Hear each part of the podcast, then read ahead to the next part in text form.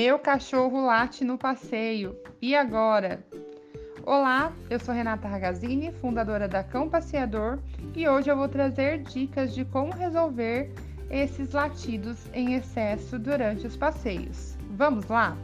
O primeiro passo é aumentar a frequência com que esses passeios acontecem.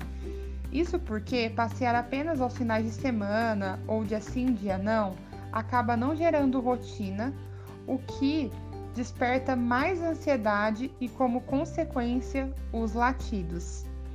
Dê preferência para fazer os passeios pela manhã, bem cedinho. Assim, os encontros com outros cães, outras pessoas, barulhos poderão ser feitos de maneira controlada e o seu arteiro não vai precisar latir para se aproximar ou se afastar desses estímulos. Gradativamente explore novos lugares com o seu arteiro.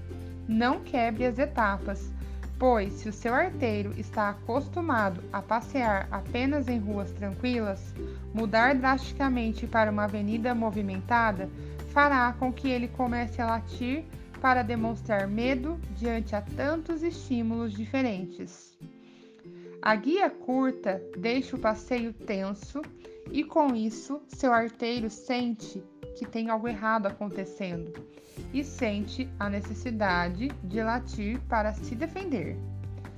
Já o enforcador ou a coleira machuca, deixa o seu arteiro sem ar, agressivo e uma das consequências é o latido, que pode ser pelo incômodo ou reforço.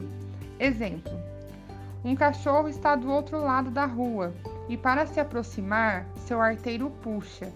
Por estar com o enforcador ou a coleira, leva um tranco no pescoço.